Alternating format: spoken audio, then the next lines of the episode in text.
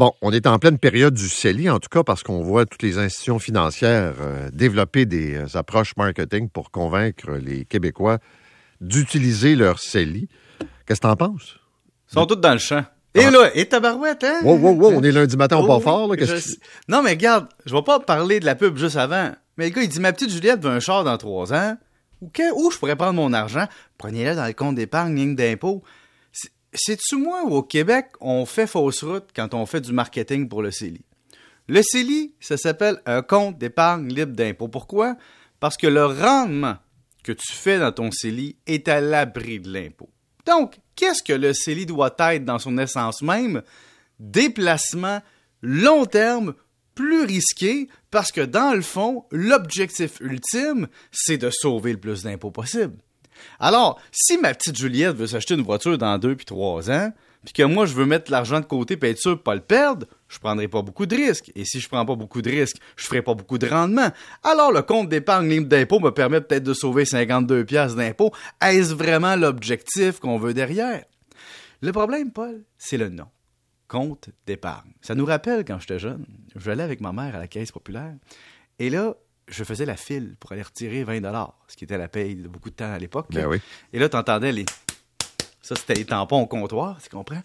Et dans ce temps-là, il y avait le compte d'épargne puis le compte opération. Et là, les Québécois sont restés avec ça dans la tête, donc ils utilisent leur CELI comme un compte d'épargne pour dépenser une fois de temps en temps. Mais la vraie, la vraie utilité du CELI, je dirais qu'il y a deux grandes voies. Un, un compte d'urgence, c'est-à-dire que c'est ton épargne, très très long terme, mais que tu te dis, si jamais je suis dans le pétrin, je vais l'utiliser. OK.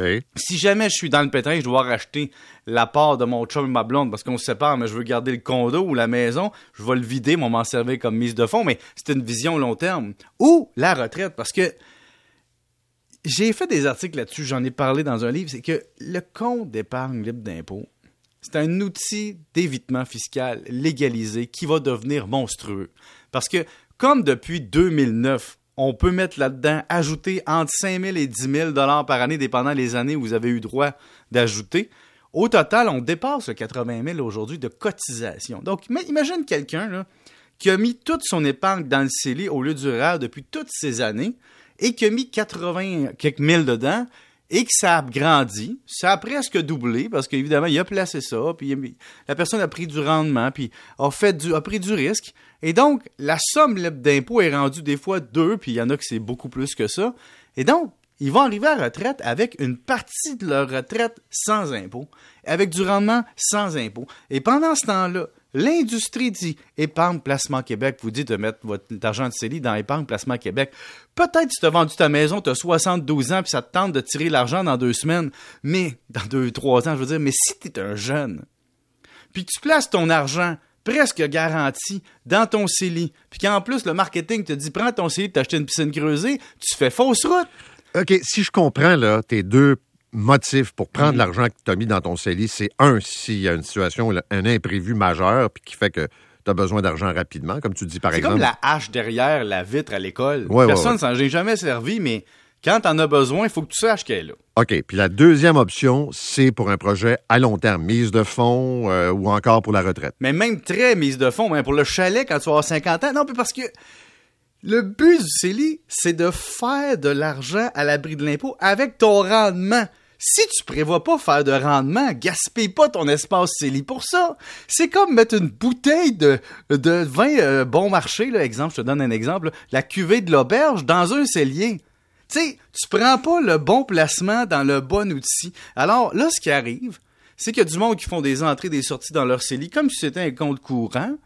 Comprennent pas que dans le fond, tant qu'à pas placer l'argent à faire du rendement, le CELI leur sert pas grand chose.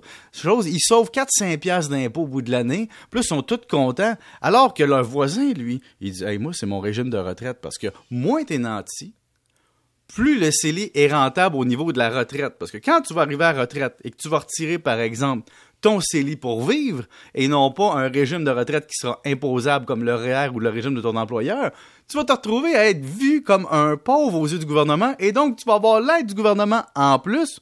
Peut-être même que tu vas avoir droit au supplément de revenu garanti si tu gères bien tes affaires. Et donc, Le CELI, c'est ton arme de destruction massive fiscale du gouvernement légal et approuvé par Justin et M. Legault, sans problème, et le plafond ne cesse d'augmenter. Alors, il y aura deux genres de Québécois dans 20-30 ans, c'est-à-dire ceux qui auront maximisé le CELI et qui auront des centaines de milliers de dollars à l'abri de l'impôt, et il y aura ceux qui auront une piscine creusée avec le CELI, que, que la petite Juliette aura une voiture et que les voyages dans le Sud auront été payés avec le CELI à 30-35 ans. OK, j'ai une dernière question parce que Oui. le temps file un peu. Vas-y. Et tu l'as déjà abordé, mais euh, c'est bon de faire des rappels. Quelqu'un qui, parce que là, c'est la, la- la course pour les CELI, la course pour les REER. Ouais. Tu mets ton argent où en premier? Bon, ça dépend de ton revenu. Exemple, si tu as un gros revenu, le REER est peut-être intéressant parce qu'à la retraite, tu vas avoir un taux d'impôt marginal plus faible que maintenant et donc tu vas avoir un avantage fiscal en plus que la déduction va te permettre d'avoir plus d'allocations canadiennes pour enfants et d'allocations famille si tu as des enfants.